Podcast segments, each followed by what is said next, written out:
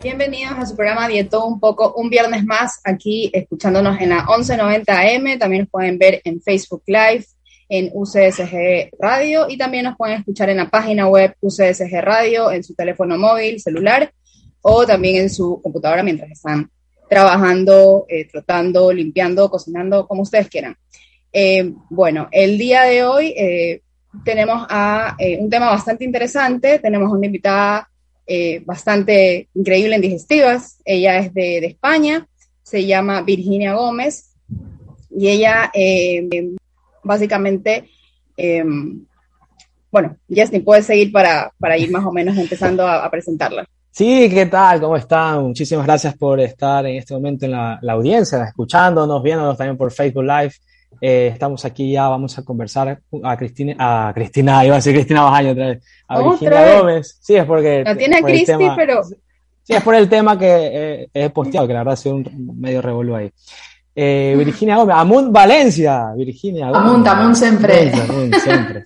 Arriba Valencia significa eso. Bien, Virginia, pues nada, creo que tú te puedes presentar mejor que nosotros podemos hacer. ¿Qué tal? Buenos días, buenas tardes allá y cómo estás pasándolo.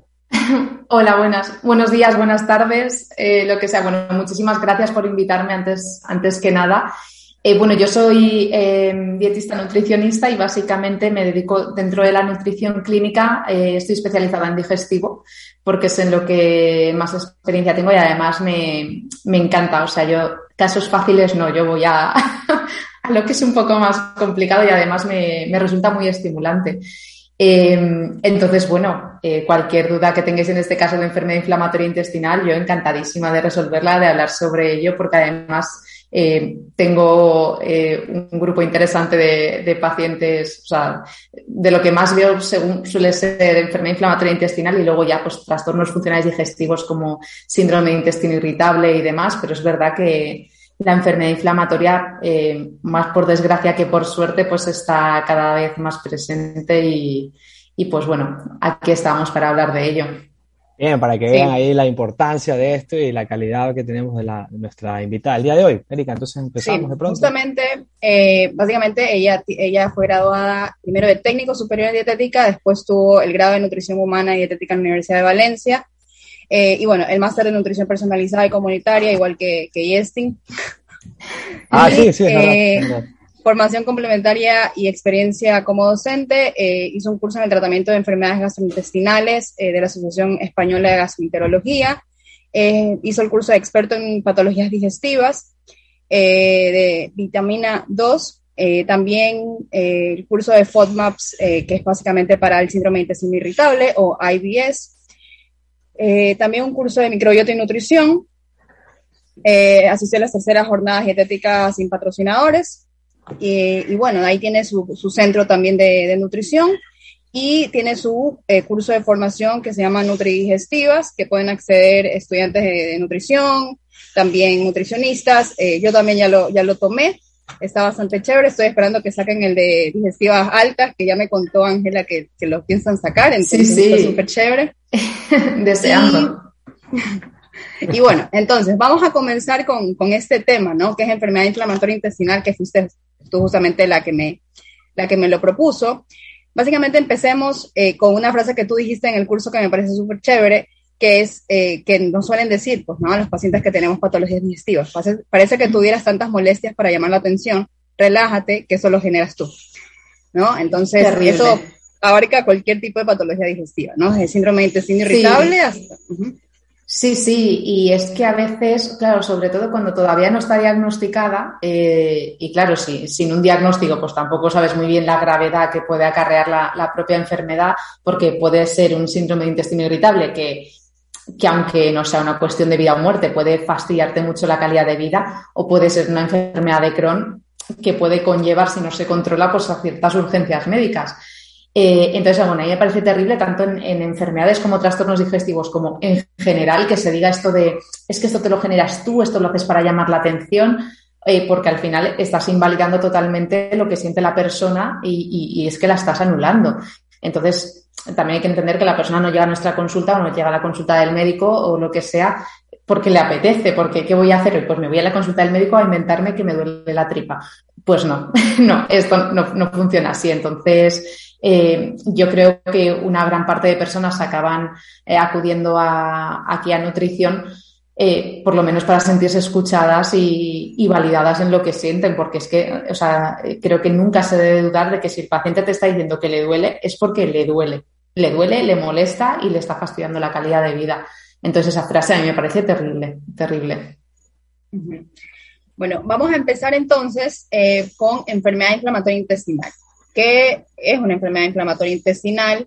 Eh, para poder empezar más o menos. Eh, sabemos que tiene una base inmunológica y que es crónica, ¿no? Como el síndrome de intestino irritable también, ¿no? Exacto, sí, muchas veces cuando decimos la palabra crónica creo que la gente piensa que va a estar sufriendo 24/7 y, y no es así. O sea, concretamente la enfermedad inflamatoria intestinal va por brotes, pero también puedes tener periodos muy largos de remisión eh, que siempre el objetivo es que cuanto más largos sean, pues mucho mejor dentro de que hay una parte de incertidumbre porque eh, puedes estar controlado, pero no sabes muy bien cuándo te va a venir un brote y eso, y eso descuadra mucho también a la persona. Eh, pero vaya que se puede estar tanto en síndrome de intestino irritable o otros trastornos funcionales digestivos como en enfermedad inflamatoria intestinal, se pueden estar, se puede estar bastante tiempo en, en, remisión con calidad de vida y bueno, y es cuando hay un brote cuando eh, nos tenemos que fijar y decir, vale, a ver cómo, a ver cómo resolvemos, cómo resolvemos esto. Y, pero sí, generalmente, o sea, esto es una, o sea, es una enfermedad crónica eh, inmunomediada y que además tienes que tener cierta predisposición genética, eh, aunque el modelo de transmisión es poligénico, tienes que tener esa predisposición genética para desarrollarla. ¿Y qué condiciones agrupan la enfermedad inflamatoria intestinal? Dentro de, claro, hay veces que eh, que, que, a mí me oiréis decir enfermedades inflamatorias intestinales en plural, porque, realmente aquí se agrupan, eh, pues digamos, podemos considerar como cinco tipos, ¿no? Tendríamos la enfermedad de Crohn, la colitis ulcerosa, la colitis microscópica, la colitis indeterminada, que es cuando no está muy claro si esto es enfermedad de Crohn, si esto es eh, colitis ulcerosa, y por último estaría la, la reservoritis o la pouchitis, que es como aparece en literatura en lengua inglesa, eh, que, sería pues bueno pues en el propio reservorio que puede quedar tras, eh, tras una operación que también se inflame eh, por sí mismo. Entonces, todo esto englobaría la enfermedad inflamatoria intestinal. Las más famosas, pues evidentemente, es enfermedad de colitis ulcerosa. Esas son las más frecuentes también. dentro de, de, la cantidad de pacientes que tú ves, que tratas, ¿esas son las más frecuentes o hay otra más frecuente? Sí, no, yo diría que estas son las dos más frecuentes. Luego también sucede que, por ejemplo, la colitis microscópica, como básicamente cursa con brotes de diarrea, de diarrea acuosa, pero no hay sangre y las complicaciones son mucho menos frecuentes, entonces está infradiagnosticada. Eh, de hecho, la colitis microscópica se, puede considerar dentro del diagnóstico diferencial para síndrome de intestino irritable, pero claro, el problema con la colitis microscópica es que para diagnosticarla eh, tienes que tomar eh, seis biopsias de diferentes partes del colon en total y que un patólogo especializado estudie esas biopsias para ver si hay colitis microscópica. Entonces, claro, no es una prueba, tenemos el problema de que no es una prueba económica. Eh, además, al no tener, o, generalmente al no tener complicaciones, pues no se le da quizá la importancia que debería. pero también el problema es que si no se diagnostica, el tratamiento de estos brotes eh, pues, pues, es muy difícil de, controlar. Entonces, generalmente lo que vemos o lo que más vemos eh, por, importancia y, y, por el riesgo o la gravedad de los brotes es eh, Crohn o colitis ulcerosa. Claro, o sea, la, la, rectorragia no es solo uno de los indicadores, uno de los signos que yo puedo decir tiene colitis microscópica. bueno, en colitis microscópica puede no haber rectorragia, o sea, es, es, diarrea acuosa, básicamente. O sea, no, eh, ah, si es, claro, si es enfermedad de Crohn que afecta al colon, no es colitis ulcerosa, ahí sí, ahí sí hay rectorragia, sí, sí. Claro, ahí va seguro. Erika, ¿vas sí. a Sí, bueno, de ahí tal vez podemos empezar eh, por la eh, etiología. ¿Cuál es la causa normal de, la, de las enfermedades inflamatorias intestinales? Pues la causa no se sabe. O sea, de hecho, no hay una única causa y más o menos lo que conocemos es que hay varios factores que, interaccionan entre ellos para que detone un brote de, enfermedad inflamatoria intestinal. Tenemos la parte genética, es decir, para que tú puedas eh, desarrollar una enfermedad inflamatoria intestinal, debes de tener eh, algunos de los genes que están implicados, o, varios de los genes de los que están implicados en, en el desarrollo de la enfermedad inflamatoria intestinal. eh, tu sistema inmunitario eh, tiene que volverse un poco loco, por decirlo muy resumidamente, y dentro de esto además hay factores ambientales ¿no? que influyen, ¿no? cómo has nacido, si has sido un parto vaginal o si una cesárea, si tomaste lactancia materna o no tomaste lactancia materna, la dieta que llevas, si vives en un país o en una zona contaminada, si has tenido ciertas infecciones gastrointestinales, que todo esto al final, todo, toda esta bola afecta a, la composición de nuestra microbiota, si fumas, si bebes, eh, en realidad son factores que además se comparten con muchas otras enfermedades autoinmunes. Pero claro, aquí yo creo que la clave es que puede haber mucha gente eh, que fuma, que beba, que coma muy mal, pero quizás si no, si no tiene alguno de los genes que, son, que son muchísimos, eh, que pueden participar en el desarrollo de la enfermedad inflamatoria intestinal, pues no va a tenerla. Tendrá de otras, ¿no? O tendrá otro tipo de complicaciones, pero es verdad que los factores Em, que causan, o sea, que al final se enredan entre ellos y acaba detonando una enfermedad inflamatoria intestinal, coinciden con el de otras muchas enfermedades también, especialmente autoinmunes. Claro, justamente. Este, este tema es bastante interesante. Recién estamos comenzando ahorita en el primer bloque, dando como que muchas generalidades. Ahorita nos vamos al primer corte y ya volvemos para explicarles un poco más a detalle, tal vez de las, de las principales, ¿no? De las enfermedades inflamatorias intestinales y tal vez ustedes tengan algún familiar que le han diagnosticado esto para que entiendan un poco más de, qué va todo eso. Ya volvemos. Ya estamos aquí de regreso en el programa de todo un poco, en el segundo bloque ya iniciando junto a Erika. Paul ya se nos ha unido. ¿Qué tal, Paul? ¿Cómo estás? Ya hay que permitirle un momento a Paul. Unos segundos de fama, Paul, por favor. Levanta la audiencia, va.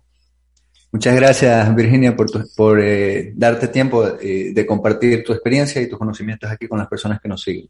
Un placer. Ahí está, ahí está Paul Flores, para los que quieran escucharlo, ya está ahí, Paul. Bien, entonces continuamos con esta segunda parte. Eric va a, va a hacer una pregunta o algo relacionado con el tema que estamos desarrollando junto a Virginia. Claro, tal vez podemos empezar eh, por las más comunes, ¿no? Porque también, como dijimos al inicio, podemos irnos a la colitis microscópica, otro tipo de etiologías que son, de de, patologías que son un poco menos comunes y si nos ponemos a abarcar todo, no, no avanzaríamos. ¿no? Entonces, tal vez vamos a empezar por enfermedad de Crohn primero y de ahí nos vamos a la colitis ulcerosa. La enfermedad de Crohn, eh, ¿cuál es la clasificación general? Y de ahí más o menos tal vez podemos empezar a, ver qué es, ¿no? De, cómo mm, va, cuáles son los principales síntomas. Yo tengo una pregunta en relación al tema de la enfermedad de Crohn. Te voy a dejar que desarrolles, Virginia, pero algo de un componente dietético que estaba revisando ahí unos papers, ¿ok? Claro, me, me quedo ahí, me quedo por ahí. Va. Vale, eh, vale, perfecto, pues vamos allá. Eh, yo creo que es más fácil que explique un poco, o sea, que compare un poco las dos, porque creo que se entiende mejor. Y luego nos podemos centrar en enfermedad de Crohn, eh, igualmente, pero por diferenciarlas un poco, em, la colitis ulcerosa, por ejemplo, siempre abarca únicamente, o sea, solamente afectaría lo que es la mucosa del colon, ¿no? Serían como las llagas que salen en las aftas bucales, pero en el colon un poco más a lo bestia.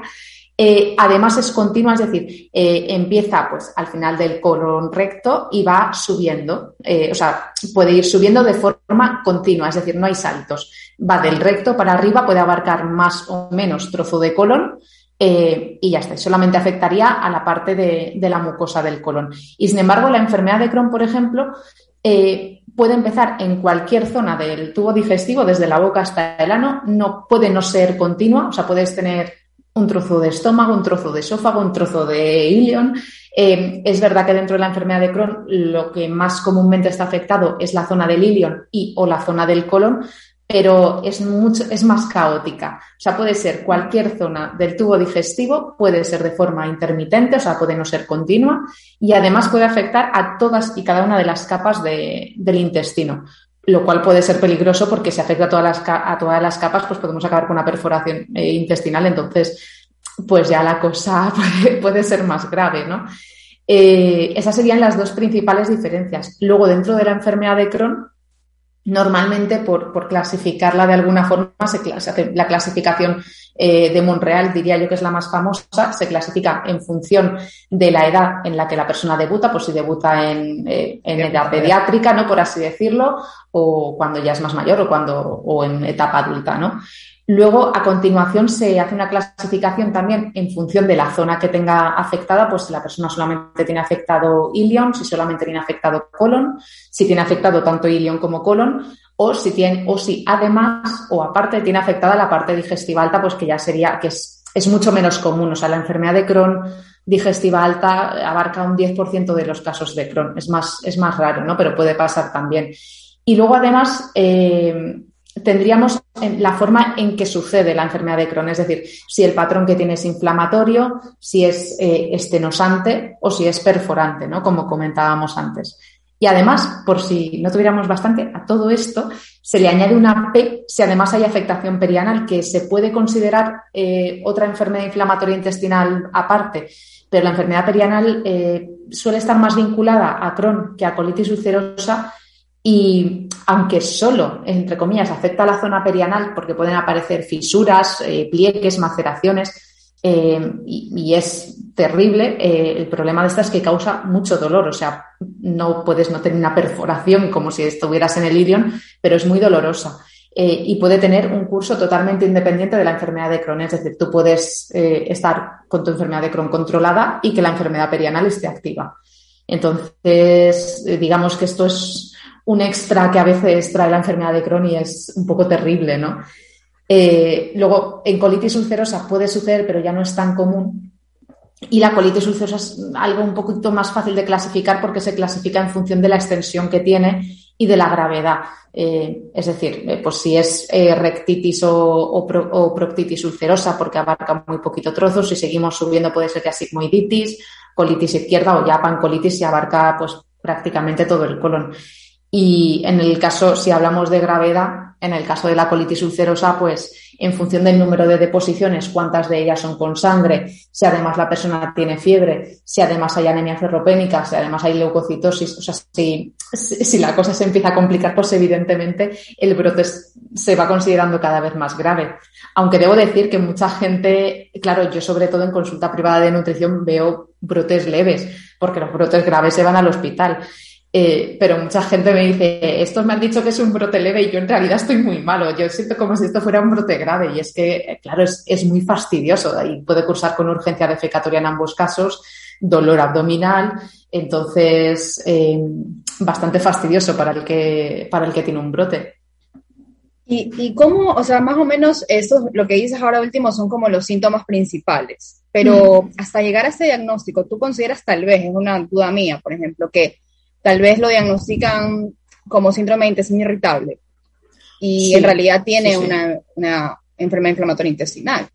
Sí, creo que esto pasa además sobre todo con Crohn, porque claro, como con enfermedad de Crohn puedes no sangrar, quiero decir, si tú tienes enfermedad de Crohn con afectación de ilion, puedes no sangrar, o sea, no, va a haber sangre. Sin embargo, con una colitis ulcerosa, eh, y perdonadme la expresión, pero con una colitis ulcerosa caga sangre y es muy escandaloso y es como al hospital ahora mismo, porque claro, entonces, claro, la colitis ulcerosa generalmente es bastante, al ser eh, tan espectacular en ese sentido, se diagnostica con bastante más facilidad que la enfermedad de Crohn, porque el Crohn, sintomatología, pues dolor abdominal, eh, puedes tener diarrea y ya está. Y, ah, claro, si, hombre, y si tienes un brote muy fuerte, puedes estar, o sea, puedes tener fiebre, eh, vamos, eh, puede ser realmente, puede ser grave.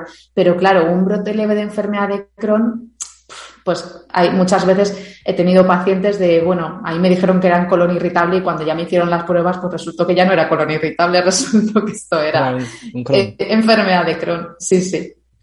¿Hay algunas fases previas para llegar a la, a la colitis ulcerosa? O, se expresa eh, rápidamente como colitis ulcerosa. O primero pasa de pronto por lo que decía Erika, primero pasa por un síndrome de intestino irritable, por eso lo...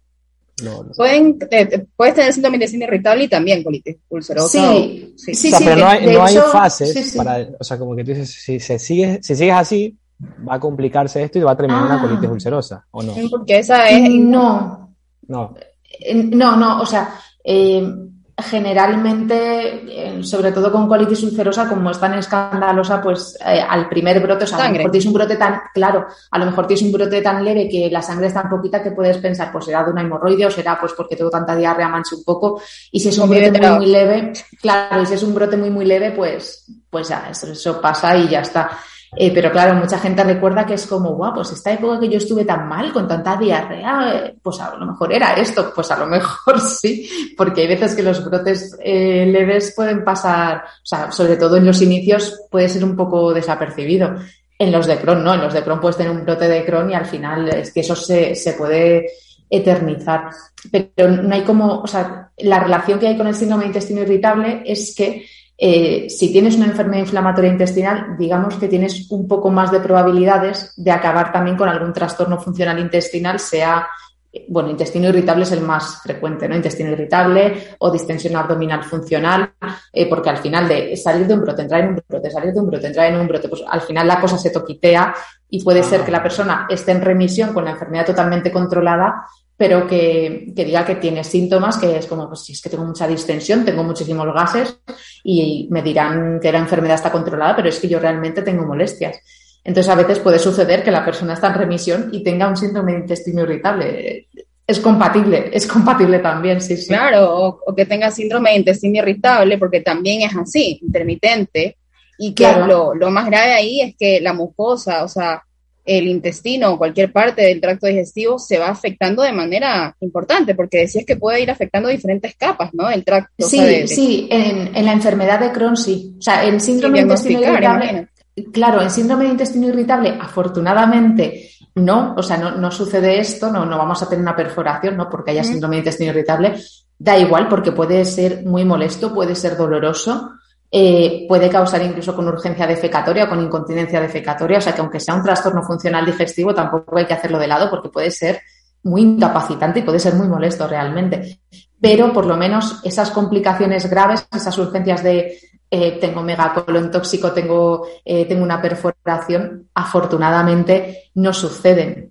entonces, claro, eso, es una, como una ventaja, por así decirlo, entre estas dos sí, sí, sí, sí, sí. Una, una, muy buena ventaja para a favor del síndrome de intestino irritable. Claro, por eso es importante tal vez que cuando tengas ya el diagnóstico de síndrome de intestino irritable, igual acudas anualmente a tu gastroenterólogo para que hagas un seguimiento del caso, porque si estamos mal diagnosticados o, no hemos diagnosticado bien la enfermedad inflamatoria intestinal, de esta manera tú puedes detectarla de manera temprana por su similitud en los, en los síntomas, sobre todo iniciales. Bueno, nos vamos al, al segundo corte chicos, y ya volvemos. Bienvenidos nuevamente a su espacio de Un Poco. Les recordamos que también, aparte de la 1190, nos pueden seguir en nuestras cuentas de Twitter e Instagram como arroba UCSG Radio y también pueden ver el video en Facebook Live. Hoy tenemos un tema súper interesante como es la enfermedad inflamatoria intestinal con una invitada de lujo, como lo es Virginia Gómez. La pueden seguir en su cuenta de Dietista Enfurecida en Instagram. Y bueno, estamos hablando sobre la enfermedad inflamatoria intestinal. Ya en los dos cortes anteriores hemos tocado bastante que engloba algunos tipos de diagnósticos a nivel de enfermedad intestinal. Y bueno, no sé si ya pasaron porque entré un poquito tarde, con cuál de estas tendría mayor afectación al estado nutricional de los pacientes. Esa era como voy, a preguntar, voy a preguntar algo así rapidito que no tiene nada que ver con eso. ¿Por qué te pusiste dietista enfurecida? Esta, esta es una pregunta estrella, ¿eh? Esto me lo Erika, por favor, pues... que le iba a decir. Gracias. Pues, no, no, es, eh, es muy fácil, porque yo es que empecé en redes sociales como hará unos 10 años y claro, eh, la profesión en España estaba que daba pena, o sea, es que era más importante Herbalife que los nutricionistas, vamos, porque por deciros algo, era, era terrible. Entonces teníamos una situación tan precaria que, bueno, había varias cuentas que eran reivindicativas de mirad qué mal estamos, pues hay que luchar por nuestros derechos. Y estaba pues farmacia enfurecida, biología enfurecida y digo, pues yo dietista enfurecida, porque yo también estoy enfurecida porque este panorama es desolador. Y, y así fue, o sea, me costó cinco minutos sacar el nombre, tampoco lo pensé mucho. Es verdad. Interesante. es como que se pone así al inicio, claro, es como que te pones molesto y a veces hay, claro. hay situaciones, cosas que ves y es como que, ah, no puede sí, Sí, sí, sí, así fue. Pero, pero sigue estando enfurecida Virginia, ya no. No, mucho menos, o sea, yo, pero yo creo que es la edad, ahora estoy mucho más calmada. sí, sí. pero yo sí he visto el cambio. Eh, Tiempo de mindfulness. Claro, el cambio, sí, sí. No, y también el enfoque, el enfoque de lo que hablaba antes, hace unos 5 o 6 años atrás, de pronto no es el mismo que tiene ahora. Sí, sí, sí. Ah, evolucionamos todos. Ahora dietista enfurecida digestiva. Exacto. Ahora soy tripas enfurecidas. Tripas enfurecidas. Diarrea enfurecida. Diarrea enfurecida. Ah, Paul, la pregunta de Paul va, va interesante. Sí, pues eh, yo, bueno, desde luego la peor eh, o la que más puede afectar de las enfermedades inflamatorias intestinales a, como riesgo nutricional sería la enfermedad de Crohn eh, que afecte a la zona del ilion, porque claro, en el ilion se absorben, se absorben nutrientes, se reabsorben las sales biliares. Entonces, claro, no es lo mismo tener una proctitis ulcerosa que dices, bueno, pues a ver, a nivel nutricional podemos tener otras carencias por todo el estado de inflamación que se da y demás, pero realmente en el colon, o sea, básicamente hay una absorción de agua, de alguna sal mineral que quede por ahí y, no mucho. Bueno, y la microbiota, que también es muy importante, pero, pero a nivel nutricional no hay mucho más. Sin embargo, eh, la enfermedad de Crohn que afecta a ilion, o peor todavía, aunque sea mucho menos frecuente, si afecta a duodeno o a yeyuno, o sea, lo que afecte al intestino delgado, mal. mal porque ahí van, van, a haber riesgos nutricionales muy importantes. Pero bueno, lo que yo lo que más veo, porque también es más frecuente eh, es la zona, es personas que tienen la zona del, del ilion afectada. Entonces, ahí por un lado tenemos que ver si va a necesitar una suplementación de vitamina B12 porque se absorbe en el ilion o alguna suplementación de alguna vitamina liposoluble o si va a haber algún problema de vesícula porque no se reciclan bien las sales biliares y esto puede desencadenar en que hagan piedras en la vesícula. Entonces, eh, digamos que esa sería un poco la más problemática y más problemática todavía si además esta enfermedad de Crohn debuta en la infancia, porque interfiere con el crecimiento de, la persona. Ahí se, han, ahí se, han, tomado dos abordajes, que es lo que estaba leyendo y por ahí va, enhorabuena mm. Paul que hiciste esa pregunta, sobre dos abordajes, nutrición integral exclusiva y mm. una relativamente nueva que se está estudiando bastante, que es la dieta de exclusión en enfermedad de Crohn.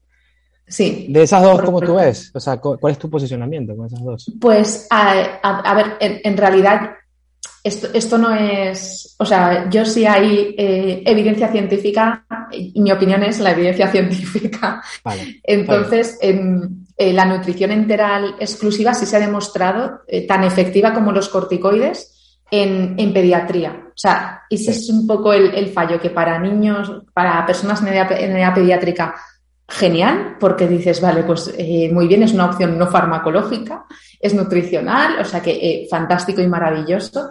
Y lo malo es que en adultos no funciona tan bien. O sea, en adultos puede haber nutrición enteral, pero ya no es mucho más difícil que solo con esto puedan entrar en, en remisión. Y en el caso de la dieta de exclusión para enfermedad de Crohn también empezó como una dieta para, eh, para edad pediátrica. Lo que pasa es que luego pues, se ha empezado a utilizar también, eh, como es evidentemente la, dieta de exclusión para enfermedad de Crohn es, bastante más llevadera que tener nutrición enteral. Aunque la dieta de exclusión para enfermedad de Crohn tiene técnicamente, eh, se aconseja que vaya al principio con un 25% de, las, de los requerimientos energéticos por nutrición enteral, pero bueno, con batidos eh, eh, te puedes apañar, sea el modulen o sea un batido casero, que hay veces que aquí cuando no lo financian hacemos fórmulas caseras para que... Es costoso. Porque eso, sí, sí, es, la, fórmula, eh, sí, sí, es, es muy caro. entonces hacemos fórmulas caseras porque si no la gente no lo puede, no lo puede comprar porque son muy caros. En este tipo de fórmulas se vería bastante el uso de glutamina como aminoácido para la parte intestinal o no entra. Eh, bueno, es que en, nutrición, o sea, en, concretamente en esta suplementación enteral que se suele hacer con Modulen, pues porque es porque Nestlé fue quien pagó los estudios y ya está. y ya está, lo voy a decir. Es Modulen, es Modulen. Es Modulen.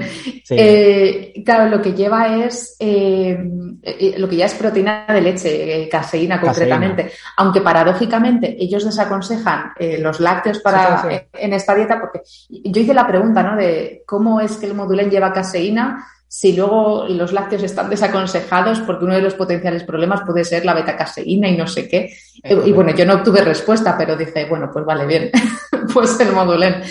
Eh, entonces, bueno, claro, eh, esta proteína también contiene glutamina, pero el uso de glutamina adicional, es decir, el uso de glutamina como suplemento en enfermedad, sí, en enfermedad inflamatoria intestinal, Em, el problema es que hasta ahora no se ha encontrado suficiente evidencia científica como para recomendarlo. Entonces, lo que vemos es que muchas guías eh, desaconsejan la glutamina, no, por, no porque vaya a pasar nada malo, sino porque no encuentran evidencia suficiente o que los estudios no muestran una gran diferencia entre, o sea, estudios en humanos, eh, entre tomar y no tomar glutamina, salvo, o sea, excepto que la persona esté desnutrida.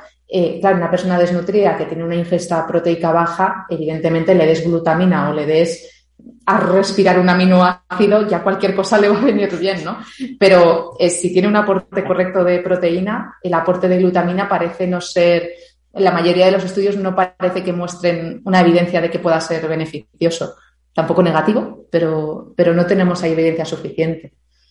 Entonces, en el, adulto se puede trabajar eh, con, perdón, con enfermedad de Crohn, se puede trabajar entonces esta dieta de, exclusión que se está manifestando. Sí, o, se puede, lo haces parcial. La no, no, no era por, según el, el, como que, cómo está el brote, qué tan grave el eh, brote. Exacto, exacto, porque a lo mejor para un brote leve, quizá con una dieta eh, blanda o de protección gástrica, vaya, eh, o de fácil digestión, porque aquí se, tiene los tres nombres, quizá con esto es suficiente, pero yo generalmente suelo dejar la dieta de exclusión en enfermedad de Crohn para los casos que no responden y luego además tienes que ver que la persona la va a poder hacer. Es decir, quizá a una persona de 80 años que lleva toda su vida comiendo pan y tomando lácteos, pues no se me ocurre proponerle una dieta de exclusión para enfermedad de Crohn porque pienso que, que va a ser un cambio excesivamente drástico y que ya bastante estrés tiene por la propia enfermedad eh, pero quizá otra persona que la vea más dispuesta o que quiere probar cosas sí que le proponga una dieta de exclusión para enfermedad de Crohn si la cosa se, complica. Pero generalmente para brotes leves tratamos de que la dieta sea, eh, por tener un esquema orientativo, dieta blanda, eh, personalizada a la tolerancia. Es decir, o sea, una cosa importante es que si la persona tolera hasta aquí, pues de aquí no bajamos. O sea, intentamos perder la mínima tolerancia posible porque yo creo que a nivel nutricional el mayor riesgo que hay es, eh, vale, tengo un brote, me quito todo, o sea, me quito cualquier cosa, cualquier fruta, cualquier verdura, cualquier legumbre y claro, ¿qué pasa luego? claro, que luego cuando quieres volver a comer normal, eh, pues ya no, ya no puede ser, o sea, no es posible o te empiezas a tener demasiados gases, muchas molestias porque, porque al final se va perdiendo la tolerancia. Y peor si eres vegetariano, imagínate. Ahí. Claro, claro, claro. Y justamente, y justamente tú dijiste hace un rato eh, que le quito el pan y la leche. El pan, sí, el pan y, la leche, básicamente son los lácteos y el gluten. Existe mucho, mucha, o sea, preguntan normalmente sobre, sobre estos dos, que ya hablaste sobre la caseína justamente cuando te contaron lo del módulo, pero de ahí el gluten también, ¿no? Que lo quieren quitar en todo igualmente, ¿no? Eh, sí, sí, que muchas este veces caso... es como, hay, hay, gente que lo soluciona todo, pues quitas el gluten y los lácteos y ya está, dietoterapia hecha y bueno, no. A ver, eh, yo estuve haciendo algunas, eh, bueno, hice algunas revisiones para una farmacéutica que me pidió pues que buscara evidencia sobre gluten en enfermedad inflamatoria intestinal y consumo de lácteos en enfermedad inflamatoria intestinal.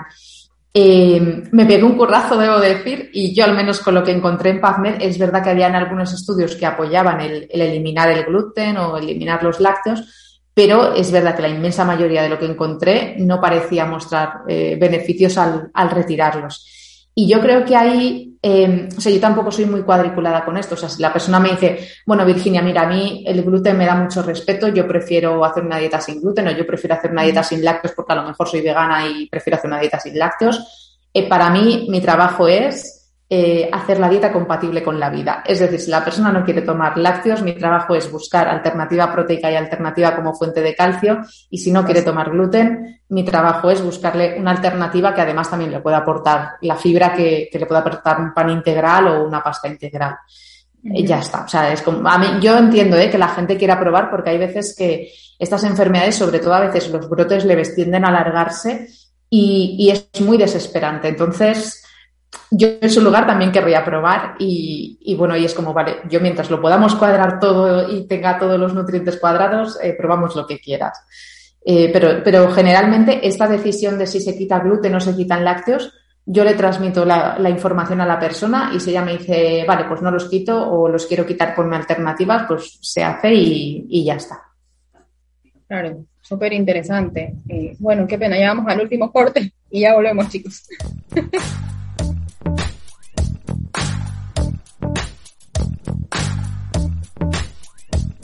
bienvenidos al último bloque de este programa. El día de hoy estamos hablando sobre enfermedad inflamatoria intestinal que engloba algunas, eh, como que diferentes patologías, por así decirlo.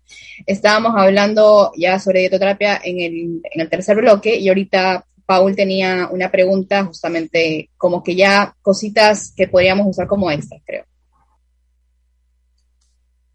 Claro, era la parte del uso de suplementación para este tipo de pacientes, eh, pasando desde la parte inflamatoria, como el uso de omega 3, eh, el uso de probióticos, prebióticos y simbióticos, eh, no sé si algo más se me esté pasando la vitamina D, no sé, pero la parte, ya que se ve afectada la, parte, el, intestino, va a tener una afectación también a nivel del sistema inmunológico. ¿Qué tanto se puede paliar un poco la, situación a través de la suplementación? ¿Qué es lo que dice la, pues eh, eh, lo has dicho todo tú prácticamente, porque eh, las luces y vamos. Ya, está. bueno, partiendo de la base de que, de que sí es importante, que esto no pasa en todos los pacientes afortunadamente, pero es, o sea, lo primordial es que el paciente no esté desnutrido.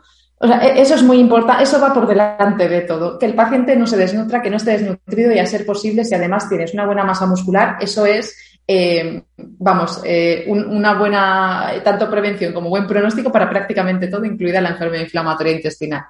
Ahora, dentro de esto, es verdad que, por ejemplo, la vitamina D, eh, con la vitamina D lo tenemos muy, muy fácil. El consejo es, si hay déficit, hay que cubrir el déficit y se tiene que controlar la suplementación porque la gente no recarga, no todo el mundo recarga igual de rápido la vitamina D. entonces, la vitamina D para mí es imprescindible. Si hay déficit, se cubre y ya está. O sea, y se, y se lleva un control de la vitamina D. Entonces, digamos que esta es la parte de, suplementación fácil. La difícil es conseguir analíticas con vitamina D, pero bueno, eh, la parte fácil es pues te la suplementas, ¿no?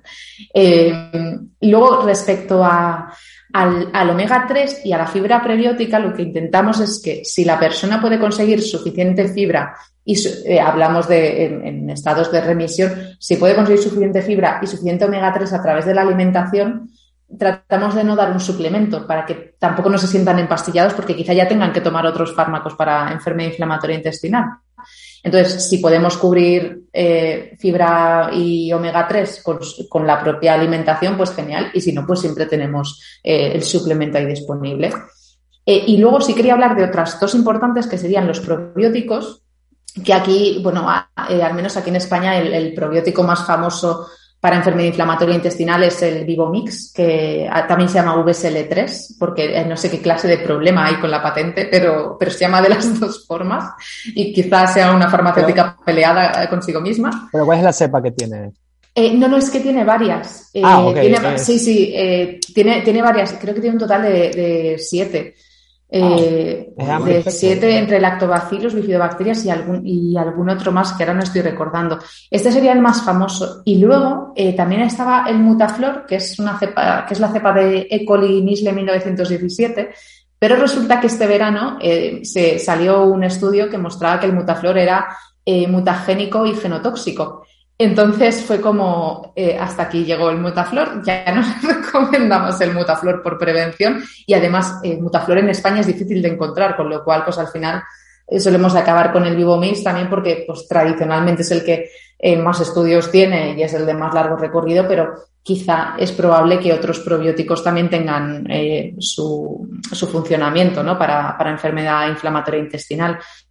Aquí también hay que considerar que la, eh, Academia de Gastroenterología Americana eh, solo consideraba eh, el uso de, probióticos para reservoritis o pouchitis, entre dos o tres cosillas más, algo muy, muy, muy concreto. Entonces, bueno, no tenemos toda la evidencia que nos gustaría, pero, pero bueno, algunos probióticos sí podemos usar y luego también se habla mucho de, la suplementación de posbióticos, que suele ser butirato, básicamente, ¿no? que son, al final los posbióticos son pues, las sustancias beneficiosas que hace nuestra microbiota, sobre todo ácidos grasos de cadena corta, como es el butirato, eh, y digamos que esto sirve pues, para la alimentación del colonocito y una buena producción de butirato se relaciona con un mejor pronóstico.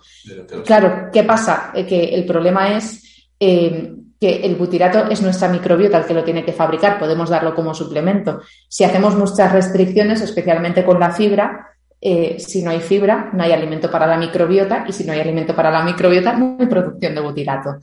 Entonces, pues bueno, puede ser un suplemento a considerar eh, para ocasiones determinadas donde la persona no puede tomar todavía demasiada fibra para hacer un poco de, trampolín e intentar que, la cosa funcione. Y estos serían un poco los más importantes. Una preguntita, en el, caso de necesitar, disculpa Erika, de necesitar por cuestión de, sostener la masa muscular, la suplementación con un módulo de proteína, ¿cuál sería la mejor fuente? Si ya normalmente la que mayor vamos a encontrar es el suero de leche, el whey protein, Ah, por ahí mm. tocaste la parte del caseinato, no sé si mejor tolerable es la soya o cuál sería la combinación de fuentes de proteína. Cualquier aislado. Sí, yo la verdad es que cualquier aislado hidrolizado de suero de leche, yo lo pondría porque no tendría problema con eso, que dices, bueno, si es aislado de suero, pues ya está, eh, fin del problema.